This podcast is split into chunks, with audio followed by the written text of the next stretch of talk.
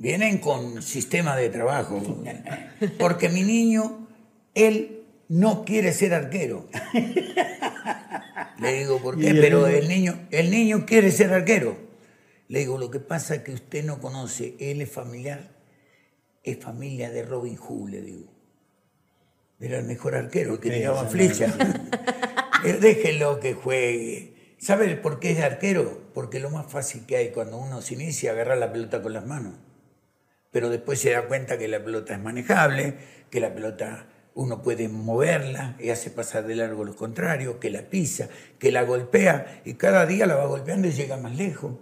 Es todas las cosas que van a aprender hasta que llega al momento de dar el paso, que son de los 11 a los 13 años hay que dar el paso. Cuando no estamos en la cancha, la pasión del fútbol se vive en los camerinos. Amigos de los camerinos, estamos con un nuevo invitado. De esos futbolistas que marcan historia donde están y donde estén. La vida del futbolista es ingrata. Llena los titulares de prensa, de espacios radiales, mientras está activo. Después que sale de la profesión, la mayoría se olvidan de ellos. Con este invitado que tenemos nosotros no es así. Curiosamente, es muy querido y muy amado en portuguesa y muy querido y muy amado aquí en San Cristóbal. Así es, esta vez contamos con Ramón Antonio Echenauzi, conocido como el Pocho Echenauzi, nacido el 25 de octubre del 45 en Avellaneda, Argentina. Es hijo de Manuel Echenauzi y María Pilar Rey, hermano de Juan Manuel, de Miguel Ángel, de Roberto Daniel y de Graciela Noemi. Esposo de Josefina de Ciencio, padre de Daniel, Miguel y Darío. Bienvenido, Pocho Echenauzi. Bueno, me emocioné por la introducción de realmente eh, es una satisfacción enorme que, que se acuerden de la gente que está trabajando. Hay muchos que están que han dejado mm, bien sentado su profesión de deportista, siendo excelentes profesionales, y esto enorgullece eh, me emocioné porque hace mucho tiempo que no, que no voy a los medios. Estoy trabajando con los chicos en la escuela, eh, estoy con mis hijos trabajando, estoy con mi cuñada, la Lolita, Lola. está ahí y seguimos siendo la familia, estamos todos metidos, Danielito por fuera, los chicos que están en, que desgraciadamente hicieron en estos momentos lo que hicimos nosotros cuando vinimos a Venezuela. Gracias a Dios que llegué a esta tierra por dos meses. Y bueno, acá estoy, más de 52 años aquí. ¿Qué es de la vida del Pocho? ¿Cómo es el día a diario de Pocho? El, día, el diario es levantarnos temprano, tomamos con Lolita unos mates o café, o café con leche, lo que estamos ahí, y nos repartimos para trabajar. Ya a la mañana estamos en la escuela, arreglando cosas, eh, preparando trabajos, que ahora Miguelito agarró junto con Darío la bandera de la escuela. Yo estoy para saludar. saludar, saludar a todos los chicos cuando vienen y me meto. Hoy por lo menos tuve la suerte de estar adentro de la cancha y eso me, me, me, da energía, me da energía para, para continuar. Ojalá que que esto no se corte, de seguir teniendo las personas que a uno lo aprecian y tratar de no defraudarlos a la gente que cree en uno. Así es. Eh, es curioso porque hoy día hace en el Táchira vida Pocho Echenauce y es conocido por, por, por la labor o su gran labor en la escuelita.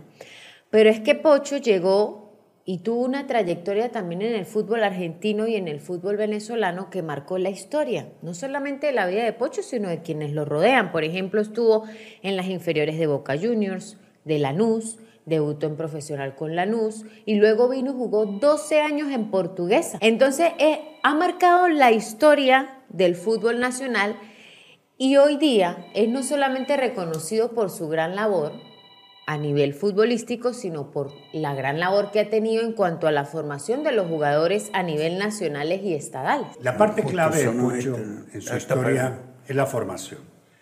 creo que el mundo tiene que agradecerle a los formadores. En, todas, en todos los estamentos de la vida, el que forma es, es el baluarte de la sociedad. Usted va a formar un niño en la escuela, forma un médico en la universidad, forma lo que quiera un abogado en la universidad, y Pocho es formador de jugadores. Muchos de los que han triunfado en el Deportivo Táchira los formó Pocho. O sea que su paso ha sido muy importante. Muchos, ¿no, Pocho? Muchísimos. He pasado no solo aquí. Esto nació, la escuelita nació en el año 72. Esa tiene una historia, esa escuela. Sí, sí. Porque Pocho hizo su escuela a un costado de Pueblo Nuevo. Pero es que primero la escuela fue en portuguesa. Pero portuguesa, claro. Eh, ¿Y sabe quién es? Portugués y luego la trae. ¿Quién la, quién la fundó? ¿Quiénes son los fundadores de la, de la escuelita. De la escuelita, del semillero del portugués Ajá, Club. Ese fue el nombre que tenía. Esa fue una idea de Carlos Moreno, de Rubén Amado Bacini, el papá y mi persona.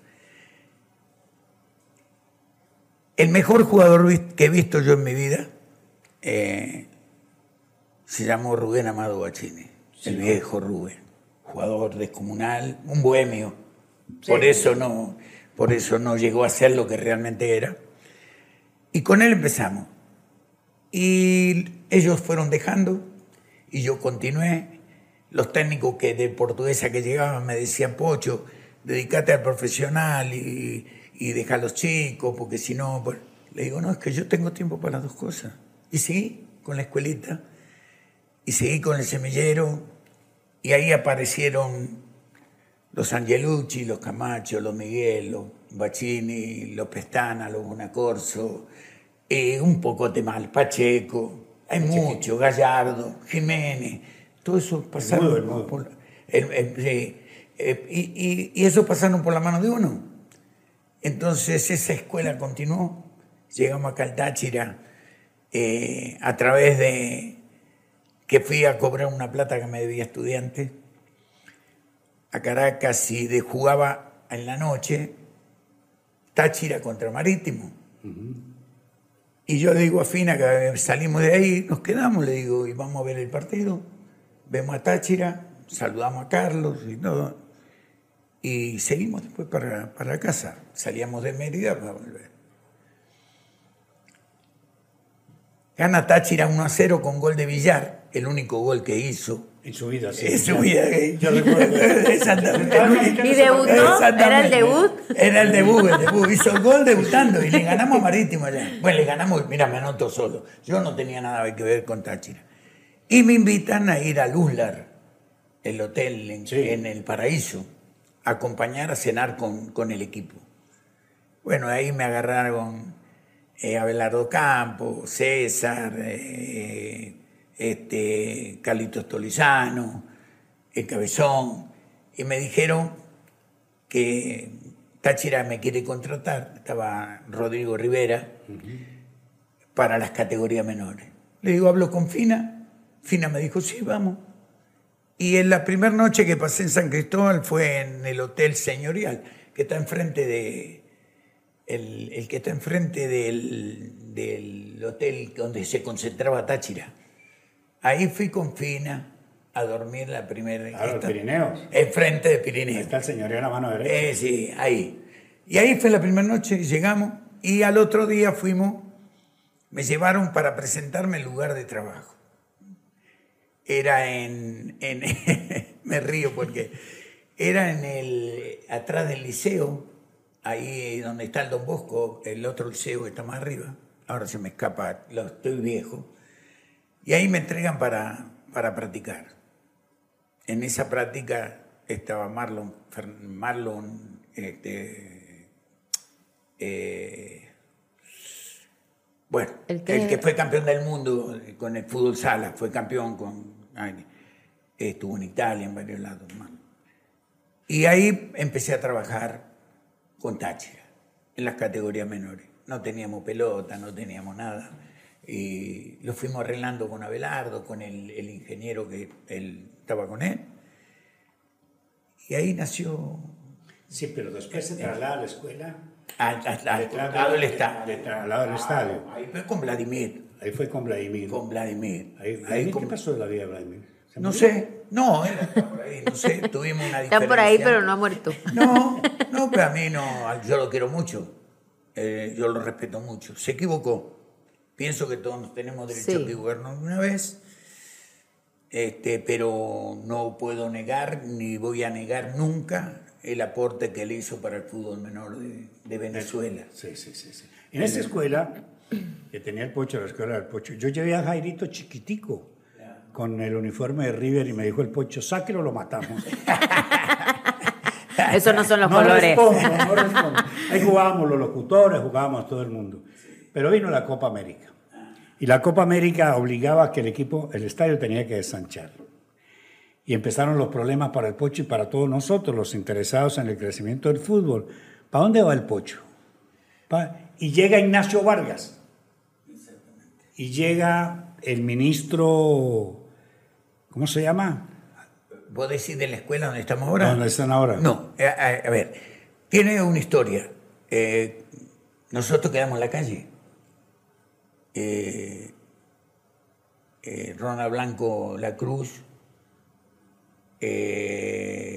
Juana Suárez, la arquitecta que ahora se me escapa el nombre, y el presidente del comité de la Copa Libertadores. Él era del de los Juegos Olímpicos, era el, presidente. Sí, sí, sí, el profesor. El, profesor. Entonces, ahí me firmaron que me iban a devolver el terreno eh, y me iban a hacer las instalaciones.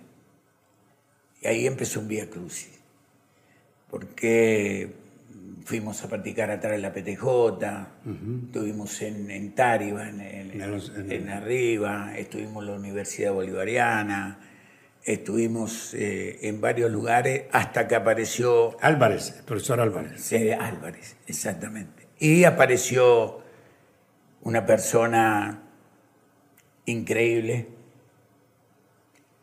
Le voy a decir así, como le decía yo, el negro Sánchez Frank.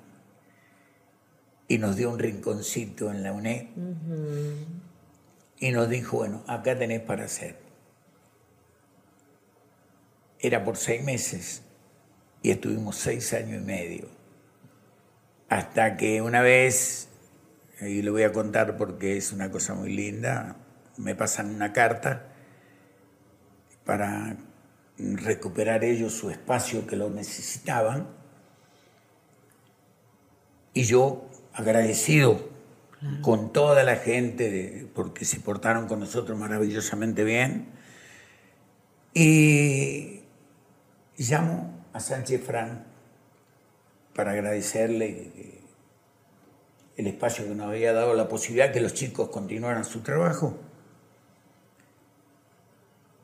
Y el negro me dijo, Pochito, te llamo en un rato, porque falleció mi mamá y estoy en el, velorio de ella. Mm.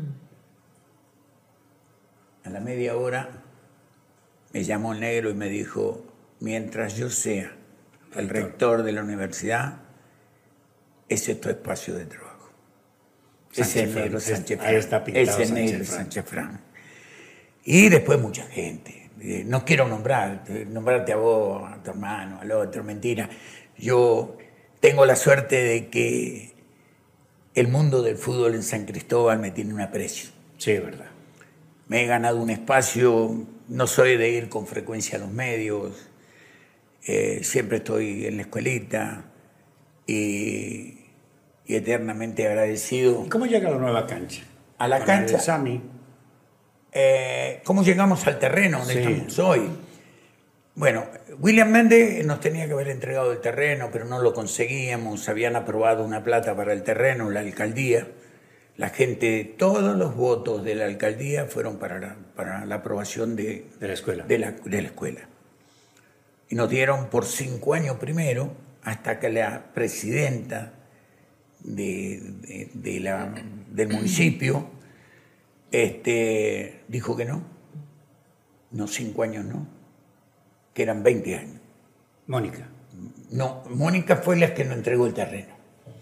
Mónica fue la que nos entregó el terreno. Y ahí apareció Eh, una tarde, a las 2 de la tarde, me llamó César Semidey y me dice, Pochito, ¿cómo estás? Le digo, Ceci, bien, estoy trabajando acá, estamos haciendo una canchita donde estamos, tenemos el terreno, está muy lindo.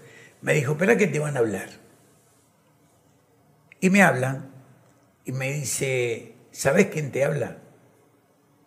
Le digo, el timbre de voz me suena, pero realmente no, no, no, no sé quién es. Me dijo, te habla Tarea Alzame. Tarea Alzame. Yo soy un admirador tuyo. Eh, estoy en la ULA. Sí. Fue dirigente de fútbol en Mérida. Claro. Él, él me dice, es un admirador tuyo y yo te voy a hacer la cancha.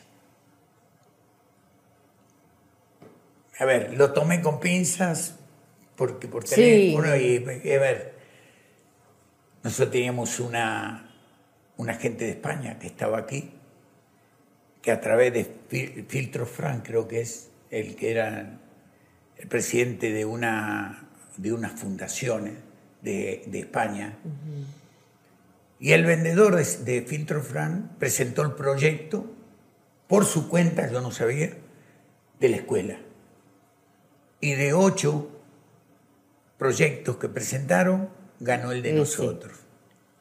No iban a hacer un mini estadio. La reunión fue, puedo hacer una cuñita, claro. la que, este, el hiperbarata en la panadería, se hizo la reunión, estaban el arquitecto de Colombia, la ingeniero que era de Valencia y el presidente de la fundación.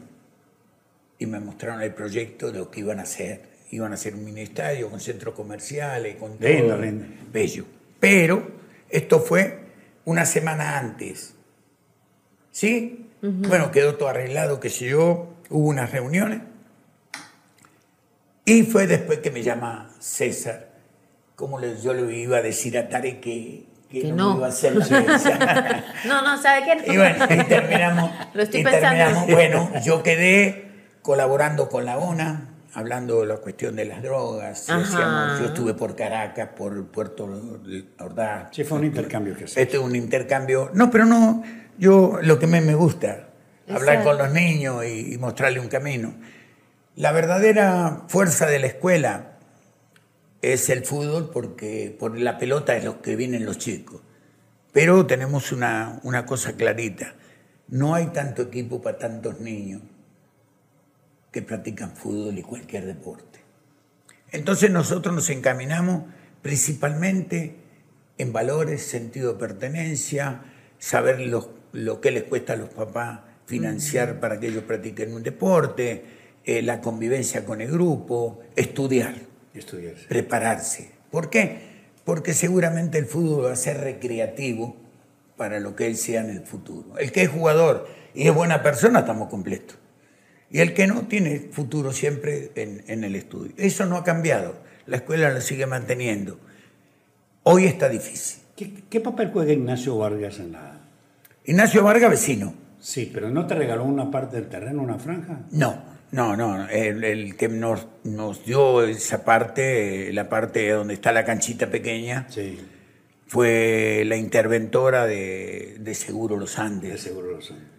Este, ella, ella nos dijo ¿Sabes que era el presidente Osvaldo Jugo? no? La cancha, la cancha para poderle, porque el presupuesto de la cancha fue uno, después hubo que modificarlo porque si no se hacía una, una unas contenciones, unos muros, no se podía hacer la cancha. Sí. Y ahí el gobierno hizo el, los muros y agrandó la cancha, pero quedaba la cancha y buscar un lugar para hacer los vestuarios.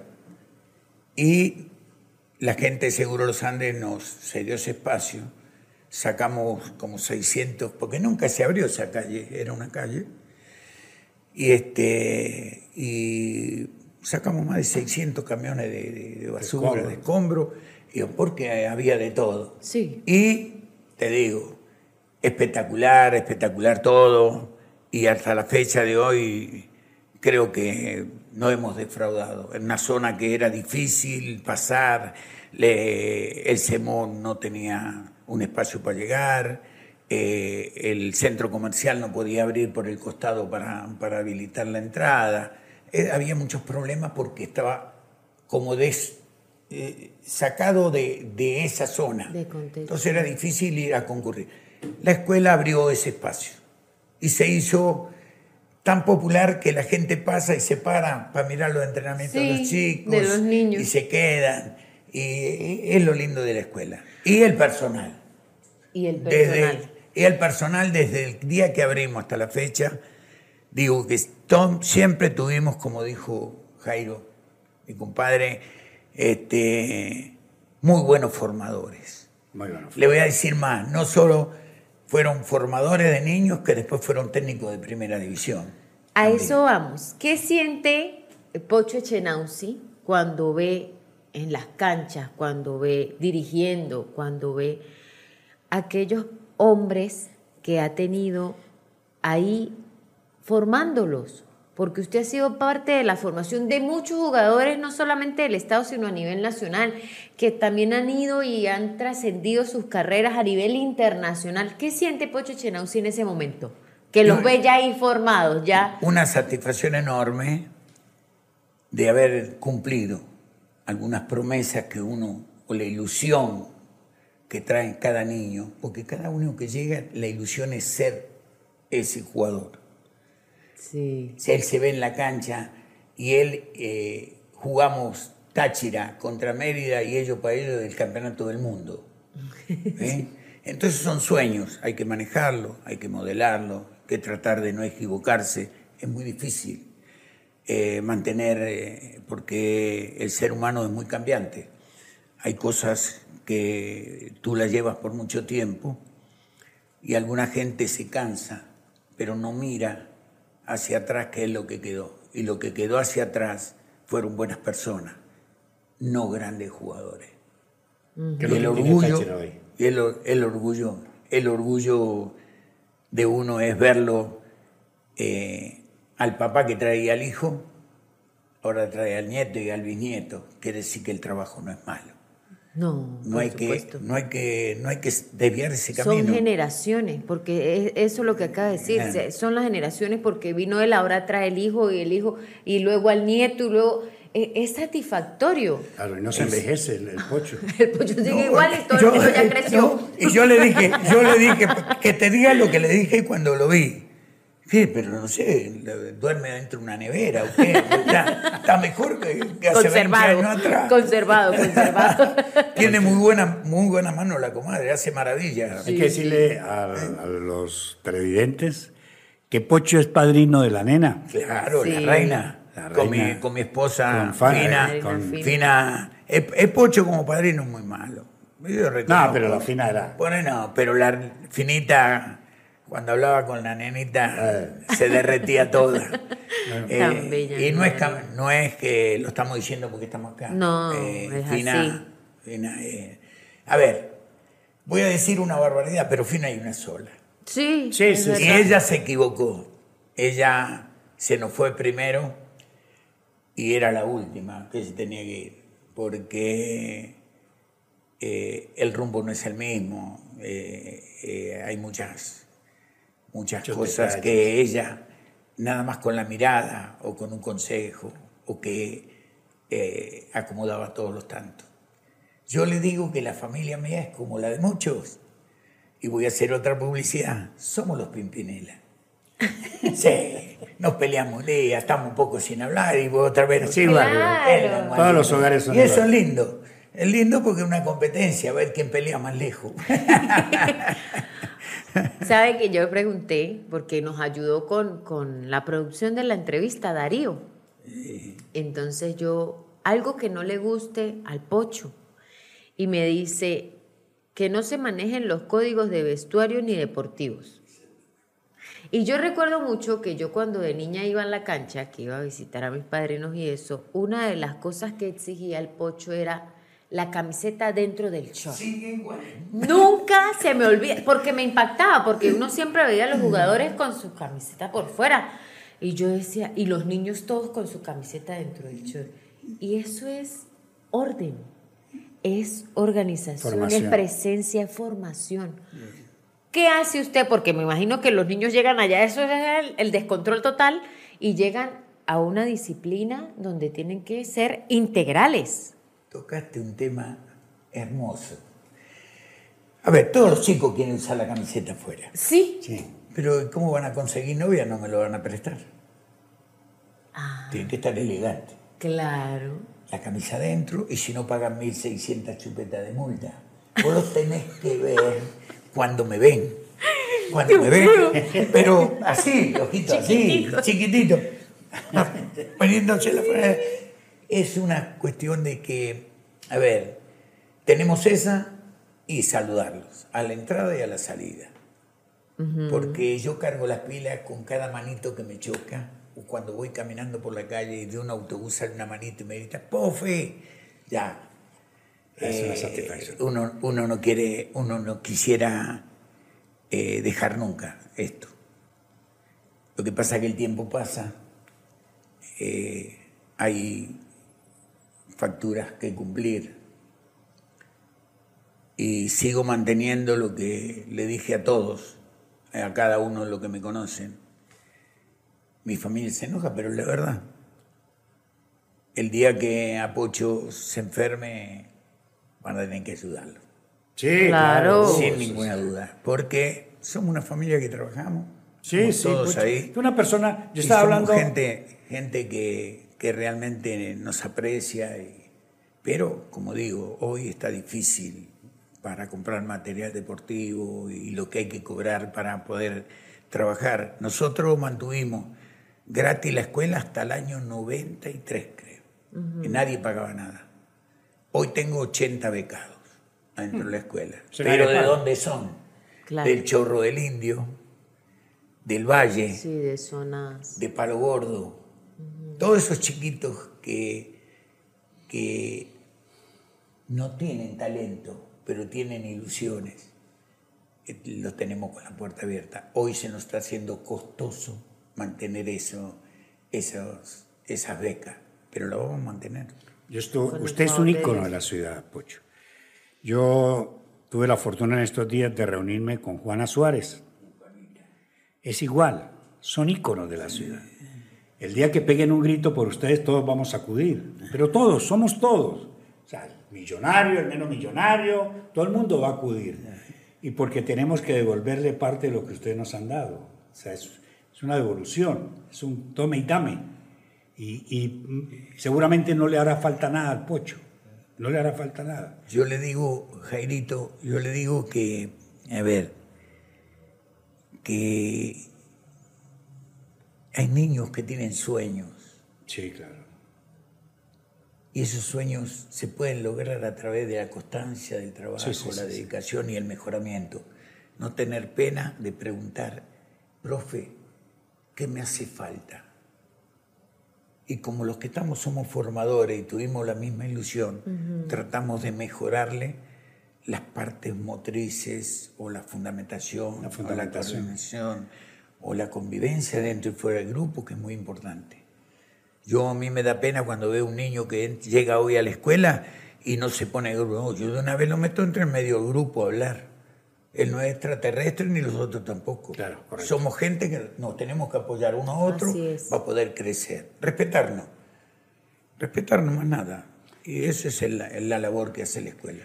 Tengo muy buenos formadores.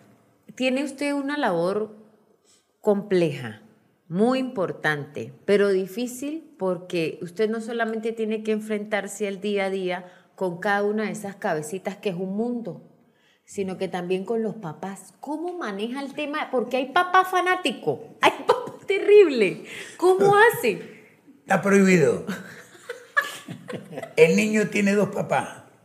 Usted, Uno son los formadores, porque no están todos conmigo. Tengo formadores, ellos son los papás. Y los papás biológico. tienen que cerrarle el pico, mirar, porque la voz de él es la que mueve al niño. Si él dice, Pedrito, ya el niño lo mira al papá y se olvidó del trabajo. Sí, sí, sí, sí. Sí. Y encima los papás quieren que el hijo juegue Siempre. como él quería jugar.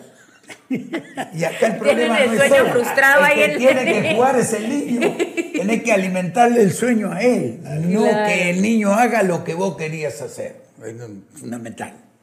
Es, es complicado, ¿verdad? es Uf, complejo. Hombre, no, y aparte cada uno es técnico. A los dos días. A los dos días ya te vienen diciendo... ya quieren eh, dirigir. Mire, profe, mire, profe, que yo no soy ningún profe. Me dice, mire, profe, ¿sabe que no me gustó esto? Muy bien. ¿Qué? Entonces tenés que explicarle por qué y para qué es eso. Sí, es verdad. Porque hay coordinación, porque hay que hacer, porque hay que trabajar, porque hay que reseñar, eh, recesionar bien el balón. El juego empieza teniendo la pelota. Si, ¿Cuántas pelotas hay para jugar? Una sola. Tenemos que compartirla para divertirnos todos. Una pregunta, Pocho. Hoy día la, mujer, la madre del niño también se, se vinculó. Sí. Usted la ve en la tribuna pegando gritos y dirigiendo. Sí. ¿Cómo es? Cómo es Son las que más reclaman. Son. No, y aparte una cosa, vienen con sistema de trabajo. Porque mi niño, él no quiere ser arquero. Le digo, ¿por qué? Pero el niño, el niño quiere ser arquero. Le digo, lo que pasa es que usted no conoce, él es familiar, es familia de Robin Hood, le digo. Era el mejor arquero, el que tiraba flecha. Eh, déjenlo que juegue. ¿Sabe por qué es arquero? Porque lo más fácil que hay cuando uno se inicia es agarrar la pelota con las manos. Pero después se da cuenta que la pelota es manejable, que la pelota uno puede moverla y hace pasar de largo los contrarios, que la pisa, que la golpea y cada día la va golpeando y llega más lejos. Es todas las cosas que van a aprender hasta que llega al momento de dar el paso, que son de los 11 a los 13 años hay que dar el paso. Ya ahí los chicos empiezan a recibir sistema de... A ver, yo digo, a veces uno, eh, claro, uno se crió de otra manera, la picardía estaba en la calle, eh, para sobrevivir tenías que ser muy, muy pero muy audaz. Hoy no, hoy los chicos tienen el problema más grave, el problema más grave, los celulares. Es un tema, yo te voy a decir una cosa, es increíble que uno llega a cualquier lugar y lo primero que pone es el celular, los niños. Yo digo que ahí había que buscar una forma de que a cierta hora el niño pueda manejar y lo después pueda vivir. Algunos padres lo hacen. Exactamente. Pero muy pocos. Hoy día, para mantenerlos tranquilos, les entregan un teléfono y ya, se conectan se, de ellos. Se desconectan. ¿Y ellos Pero hay gente, hay gente que no. Yo tengo la suerte de tener mucha gente está preocupada por el celular, está preocupada por la tablet, está preocupada por los juegos que, que matan a todo el mundo, que es un acontecimiento que yo le digo, yo hablo mucho con mis nietos y le digo que, ¿por qué ese juego? Ese juego te está enseñando que vos para sobrevivir tenés que, matar hasta a tu familia, porque quieren quedar uno solo vivo. No lo conozco el juego, ni sé, no, no estoy en contra de eso, pero lo que no me gusta es que el niño esté nada más que dependiendo de una guerra, de matarse, de, de sobrevivir en un mundo que hay tiro por todo y no creo que sea lo correcto. Es más lindo este, compartir, es más lindo salir, es más lindo eh, que se dedique a, pintar o algo que le llame la mm. atención, que sea eh, más enriquecedor para él. Sí, que desarrolle un talento, que a lo mejor hay muchas cosas y muchos niños que tienen talento, pero son obviados por lo mismo. Una anécdota. Debe tener muchísimas, porque el solamente estar con niños ya eso es, aparte que es mágico, los niños, dígame la sinceridad cruel, cuando tienen la sinceridad cruel. Yo lo único digo una cosa, los niños no mienten, lo que pasa es que después crecen. Sí. Eso es lo malo. Sí. Una anécdota, así un momento que usted diga, esto me marcó, debe tener muchísimas, pero alguna que se le venga a la mente a mí lo que me marcó en mi vida y, voy a ser siempre agradecido toda la vida este, de haber conocido a Fina. Sí. Eh, yo cuando conocí a Fina, yo, aparte de jugar fútbol, eh, trabajaba con un camión de transporte de combustible. Y era bien de barrio. Los piropos eran ordinarios. Sí, claro, como el camión. y bueno, en esos piropos ordinarios se lo dije una vez a Fina. Fina me miró así y seguí con mi camión y ella siguió su paso. Pero ya supe dónde vivía. Claro. Y éramos casi familia. A cuatro cuadras vivíamos. Y no nos conocíamos. Y empezamos a salir y, y nos comprometimos y en menos de un año nos casamos. Fue amor a primera vista. Sí. ella tenía su novio, ella trabajaba y, y nos conocimos y se enamoraron. Empezamos, empezamos a, a preparar, era muy difícil, eh, era muy difícil poder hasta darle un beso, porque salía la abuela y me metía un cachetazo y era eso vaivenes de esa época, esa época. de esa época que, que había que respetar todo lo de la familia, así tuviera mucho o poco. Y bueno, empezamos a conocer, empezamos a salir. La primera salida fuimos a un lugar donde yo me sentía bien, al zoológico. no puede ser. Sí, la primera salida fue al zoológico, este, a Palermo. A Palermo. A Rosedal a caminar y conocer el Y ahí empezó nuestro, nuestro romance y en un año nos casamos. Su paso en el fútbol profesional, ¿qué te dejó? Aparte primero, lo primero y principal, los códigos. Los códigos. Los códigos. Los códigos de que. Código y respeto. Y respeto, sí. Porque yo mm, llegué muy rápido a primera división, de 16 a 17 años tenía. Y llego porque en la época esa no había cambio. Sí, ni habían tarjeta. El único cambio era el arquero si se lastimaba. O sea, yo debuté en el 62, 63 y hasta el 66, Mundial de Inglaterra, es que empiezan los cambios. Entonces, obligatoriamente, estaba jugando en la Lanús de puntero derecho Cacho Martínez, mi ídolo. Yo lo, miraba, me colgaba el alambrado. Y un día en esa época Cacho agarró y dijo que no iba a jugar y me vinieron a buscar a mí, yo estaba en sexta división y apareció mi técnico Núñez, eh, Chaparra, presidente del club, y el técnico, Finamore. Vinieron a mi casa y me llevaron, se jugaban tres partidos, se jugaba la tercera, la reserva y la primera. O sea, la gente iba con las viandas, era como ir de camping. La familia iban de camping al estadio. Todo el día. Y este, eh, me fueron a buscar. Cuando me vieron ya va lavando el camión, y me dice su mamá y su papá, me dice Núñez, el técnico mío. Le digo, están ahí en el fondo. Le dice, ¿por qué no los llama? Lo voy a llamar. Y yo dije, haber hecho algo malo no, no, no estaba en lo mío. Y agarra y mi mamá me dice, va y se cambia y se va con los señores. ¿Qué me iba a cambiar? ¿Y con qué? ¿Con qué? Bueno, con lo que tuve ahí me puse y me, fui con ellos. Me recibieron en el Club Lanús. Lo primero que me dieron fue un mono completo vino tinto, una franelita blanca y unas zapatillas blancas ya estaba vestido. y encima nuevo. y bonito. nuevo. Bueno, ahí me visten y yo pienso que me van a poner en tercera división. Yo era el goleador de la sexta. Este, vamos a desayunar. Aparecieron tazas, cubiertos, todo, todo, todo. Y yo me, quedé de último.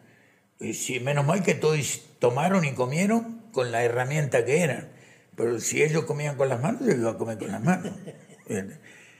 Ahí fue mi primera reunión y mi debut en primera, que pasó el tiempo y me temblaron las piernas. A las seis cuadras de la sede hasta la cancha de la Lanús, la gente me decía ranita, porque me decían rana o fiesta, porque tenía mucha musculatura.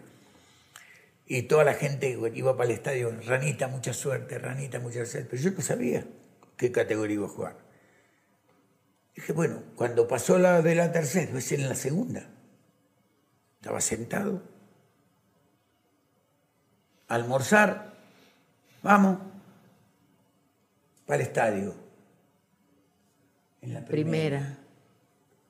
Bueno, yo como yo era de la calle, iba contento, la gente me saludaba, yo lo saludaba. Cuando llegué al estadio, ahí sí se me achicó. Ahí se me achicó. ¿Por qué? Vamos al palco y toda la gente que va a ver las categorías menores, ranita, fiesta, va, suerte para hoy, qué sé yo, qué sé cuánto. Hasta que Finamore dice, bueno, terminó el primer tiempo de la reserva, vamos a cambiarnos. Y ahí se achicó del túnel. Cuando entro al vestuario, que eran vestuarios muy precarios, en esa época Lanús estaba haciendo la confitería que está central, que lo hizo el papá de Melchor Sabela, que después vino portugués a jugar el central.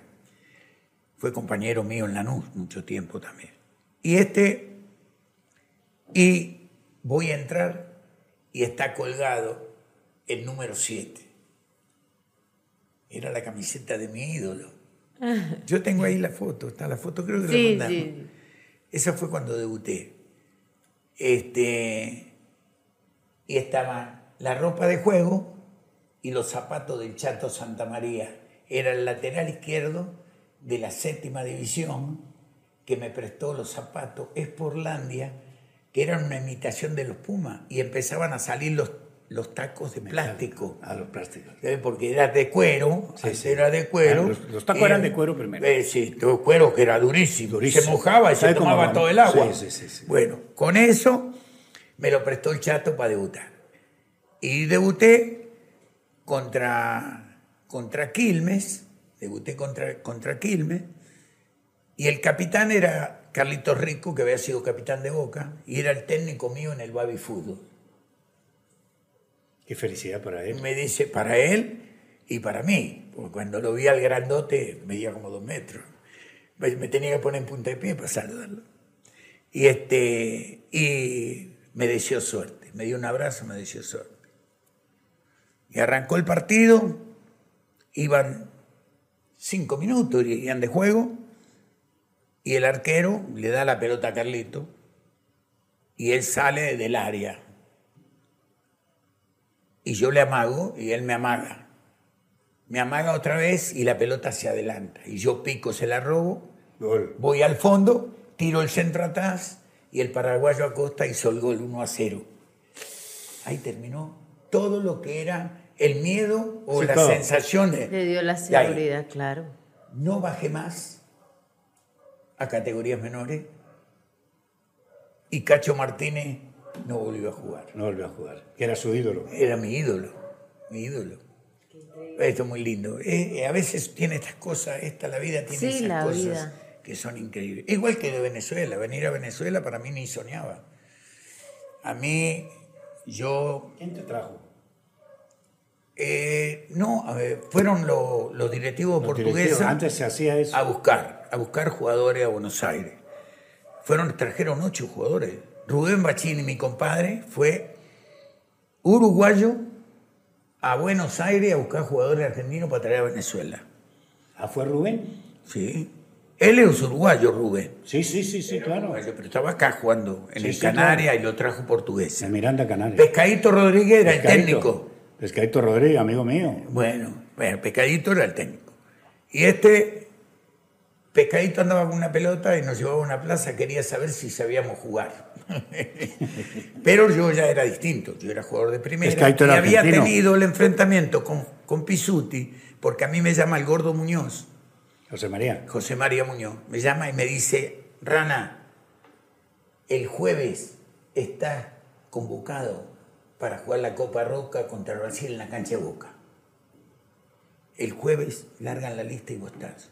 No había jugadores de equipo chico en la selección. Todos eran de River, de Racing, de San Lorenzo, Independiente y Boca. Los cinco grandes. Bueno, yo contento, esperando, esperando, esperando.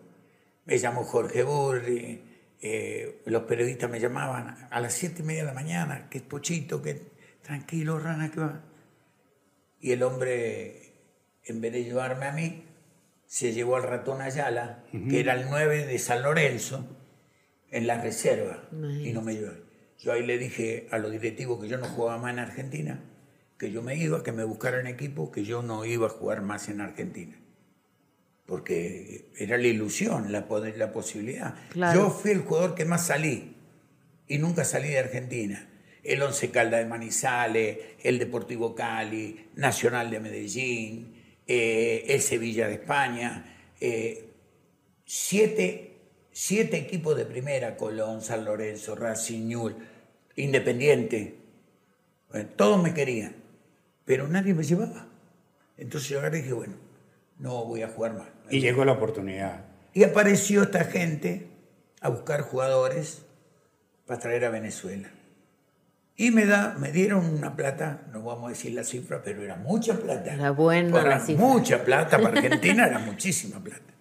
Bueno, yo con 200 bolívares pagué mi casa, que me había vendido mi suegro, porque era un italiano recto, que no te regalaba, te daba, pero no, simbólico. Sí. Pero había que pagar. Claro. ¿Entiendes? Que era, y este ahí eh, me trae portuguesa por dos meses para traer una figura de primera división para que el equipo debutara. Entre ellos vino Rolando Irusta, Gallego Pérez, Carlos Moreno, este, este, Jiménez, Pérez, un grupo de jugadores eh, que habían jugado en primera, otros no. el arquero era de la selección argentina, Rolando Irusta. Y yo vine. Por dos meses, yo a los meses me tenía que ir. Cuando se cumplieron los dos meses, eh, Gino Merlotti, el vicepresidente, me preguntó qué quería hacer yo. Le dijo, bueno, yo seguir jugando. Me dice, no, pero nosotros queremos que te quedes, pero el club de, de Buenos Aires dice que te necesitan y que tenés que volver. Y bueno, soy profesional de fútbol, si usted no me contrata, no me compran, me tengo que ir. Me dice, ¿tú te quieres quedar? Sí, me quiero quedar. Más yo te voy a pagar a ti tres veces más de lo que gana y te triplico la prima que te dimos. Pero te quedas acá conmigo. No juega más. Y bueno, ¿me seguro lo firmamos? Sí. A la semana llegó el Colorado da Corso. Da Corso. Da Corso, que trajo muchos jugadores por acá y vino a buscar el dinero del pase mío. Una gran persona, Colores, un empresario bárbaro y me quedé en portuguesa. Y tuve la suerte que en un momento me declaró patrimonio del club portuguesa cuando el Como de Nueva York me quería llevar, cuando el, el, el, Pescara me quería llevar, que estaba Nóbil y el 10 era venezolano. Y después mucho equipo. Yo me acuerdo de Pocho. Eh, ¿Sí? De jugador. De jugador. Yo digo que tenía más que buen jugador, muy buenos compañeros pero nadie, es buen, nadie es buen jugador si no tenés... Solo sí, nadie. Eh, en el tenis, en el, tenis. Por eso digo, lo más lindo son los códigos del fútbol eh, en el vestuario. Respetarse, saber de que el plato es grande y todos comemos del mismo, hay que sostenerlo para que no se caiga. Eh, la disciplina, el respeto a la gente. La gente, hay quien no le da de comer a un hijo para pagar una entrada para verte jugar. Sí. Y entonces, este eso es un valor agregado, la satisfacción de que eh, si vos vas a un partido de fútbol y ves a un jugador andando mal, pero no para de correr y de ayudar a su compañero, la gente no lo insulta, la gente lo aplaude. Me pasó con el Real Madrid en el Olímpico. Perdimos 10 a 0. Vino Madrid y tenía Cunningham, tenía un equipazo y yo con la selección. con La, con la selección, de, la selección de Venezuela nos comimos 10. Pero cuando salí del estadio, el reconocimiento de la gente fue inolvidable. Porque lo dieron todo. Sí, señor. Lo dieron todo Sí, señor. Eso es. Uno tiene que ser feliz. Por eso yo estoy orgulloso de mis hijos. Todos sus hijos trabajan con usted menos Daniel. Sí, no, Daniel no, pero Daniel fue campeón nacional. Sí, ¿no? Claro. Dani fue campeón nacional. Lo que pasa es que a Dani le gustaba el béisbol también, era el cuarto bate, la pegaba contra la pared y lo, ponía, lo ponían agua en primera. Corría menos que, que la tortuga de Astaña. todos varones. Todos varones, puro artículo para dama. Sí, todos varones. Puro artículo para nada.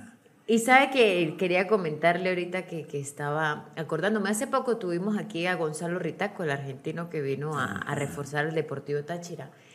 Y estábamos hablando del fútbol y eso, y él me dijo, aquí hay una escuelita. Sí. Y el, y el dueño de la escuelita, el profesor es argentino. O sea, ellos ya saben el trabajo que... Yo le decía, él es mi padrino. ¿Vos, viste lo que dijo Peckerman el día que lo presentaron? ¿Qué dijo? Al primero que nombró fue a mí. Es que eso le iba a decir todo como que ellos ya se identifican y, buscan. y yo no, nunca hablé, yo lo conozco, tuvimos. Pero tiene eh, referencia. Fuimos rivales, este, pero nunca lo llamé ni nada, porque si no tenemos que encontrar el camino y podemos dialogar, seguramente, como me pasó con Alfredo Di Stefano, como me pasó con Carlos Alberto, eh, con Menotti, con Bilardo, eh, hay una cosa muy linda para contar, que a veces la gente eh, me decía que Musiu en un tiempo. Es que esa, eso era muy, muy, muy normal en Venezuela. entonces, eh, hay algo que me siento orgulloso. Eh, estando en Buenos Aires, estaba Richard haciendo su pasantía en el hospital italiano. El hermano estaba haciendo una pasantía también en, en el hospital italiano de Buenos Aires en traumatología. Y llegó la selección juvenil de Venezuela y, y lo metieron en Z, cerca, de, cerca del aeropuerto de Buenos Aires, a cinco delegaciones. La única delegación que no había llevado ropa de invierno, monos, camiseta manga larga, zapato de taco, fue la de Venezuela. Eh, el orgullo fue que a los amigos, le pedí que esos chicos sentían frío y se sentían distintos porque todos tenían su mono y ellos no. y hablé con Bilardo y Bilardo me dio la Lekov, los monos Lekov, para que los chicos tuvieran su mono para el frío. Eh, Madero, Madero, se le puso a la orden a Richard, a Richard y al hermano era el doctor de la selección. Claro, El Club Anaus nos dio la ropa de juego con el logo de redondo en el pecho del Club Atlético Lanús. Vélez Arfiel nos prestó los zapatos de taco para jugar en el barro, en la cancha pesada. Conseguimos que los chicos desayunaran como aquí, con su, su alimentación. Y todo el periodismo argentino dándole apoyo me sentí orgulloso de poder devolverle algo al país que me cobijó y me dio la posibilidad de que mis hijos vivieran distintos. Eh, y después pasó algo muy feo. No voy a decir quién fue ni dónde, pero me prohibieron ir al hotel porque yo era espía de, de Bilardo de la selección venezolana. Yo estuve en esa selección de mayores en Argentina. De mayores, yo me quedé. Yo estaba en Argentina. fueron. Yo estaba en Argentina. Y la selección estaba en el Hotel República. Sí, señor. Ahí cerca del obelisco. Sí, señor. Y ese día eh, hubo un problema con la selección. Hubo un problema interno ahí en el hotel. Llegó Richard Páez.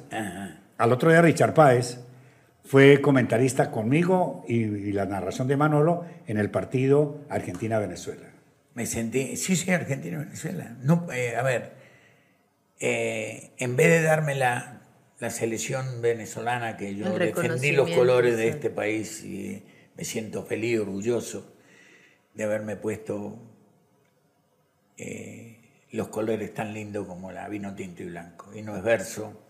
No, no, no. No tengo nada. Tiene, es lo que, es lo, que siento. Claro. Es que, es que Venezuela es mi país yo a mí no me pagaron por ser ¿Quién te hizo esa jugada? ¿Un argentino? No sé quién fue, pero de muy mal gusto. Me acuerdo, Bilardo, Bilardo me, me hizo ir y me entregó siete entradas. Por la, por la ventanilla del autobús me dio siete entradas.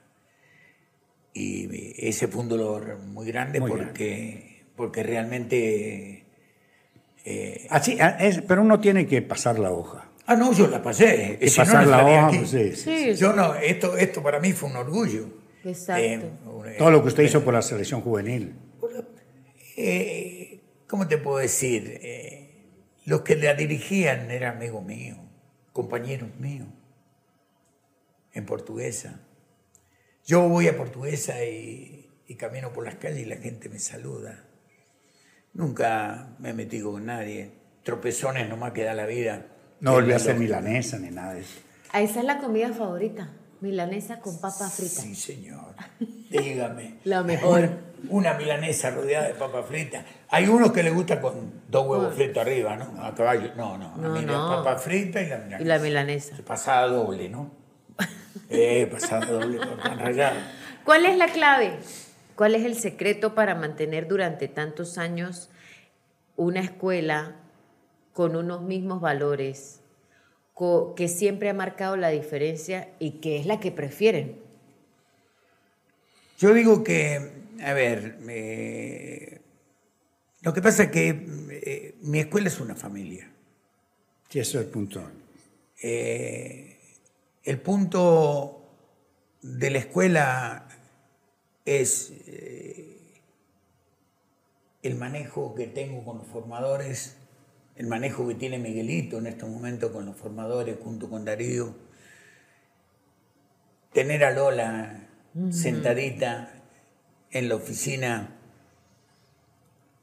y tener un cuerpo de gente que te respeta y que tenemos diferencia como toda la familia, como yo digo los Pimpinela, si no tenemos diferencia no estamos falseando. Sí, claro. Alguna diferencia siempre tiene que haber. Si no todos decimos que sí, vamos por, el Sí, no, tiene, no camino. tiene sentido. Y lo que tiene eso la escuela para mantener es eso. No ha cambiado. Eh, los códigos de la escuela no han cambiado. Las normas de la escuela no han cambiado. Sabemos que hay algunas que hay que renovarlas. Que tuvimos la suerte de que gente que, que tenía un poco de manejo este, nos apoyó. Y hasta el día de hoy eh, es la escuela que no tiene patrocinantes. Sí, no tiene Y hoy, hoy tenemos necesariamente que tener patrocinantes. Necesitamos urgente alguien que nos regale alguna, alguna cuña o alguna pancarta para poner en, eh, en la pared para poder comprar material. Nosotros hemos llegado a comprar hasta 300 balones a Tamanaco a pagar. Hoy las empresas no te dan para pagar. Hay que, que guapearla, hay que dumbrarla y cada vez que salimos a trabajar todos los días hay más de 60 balones rodando y cada balón hoy es costoso. Es costoso. sí. Un balón que sirva para el trabajo. Sí, ¿no? porque la Y pela después, es... después este, los trabajos. Uno llega a la escuela, se para en el alambrado y cuando ve los trabajos que realizan los niños, eh, no es que van a ser mejores jugadores, pero la coordinación, el equilibrio, la fundamentación, la preparación, eh, estamos seguros que vamos en muy buen camino. Son O sea, detalles después la pelota, después la pelota es la que manda. La que, el que la trate con más cariño, el que la respete mucho más, ella le va a dar mucho más satisfacciones. Yo tengo una foto con una pelota. Mirándola le dije, gracias a ti soy lo que soy. Qué bien. Está bien. Estamos llegando a la parte final, Pocho. Feliz. Gracias por haber venido. No, yo tengo que agradecerte a ti y a toda tu familia, a todos los periodistas de este estado, a toda la gente de este estado, a todos los que alguna vez tuvimos alguna diferencia, haber sabido limarla y continuar el camino. Eh, no somos los dueños de la verdad. Eh, tengo quinto grado y de noche, que era más difícil. Era más difícil. Pero mm, tuve unos viejos bárbaros. Eh, mi vieja y mi viejo y mis hermanos, unos luchadores. Y, y es el legado que nos han dejado. Tuve la suerte de encontrar mi segundo papá y mi segunda mamá, que fueron mis suegros, este, y no olvidarlos.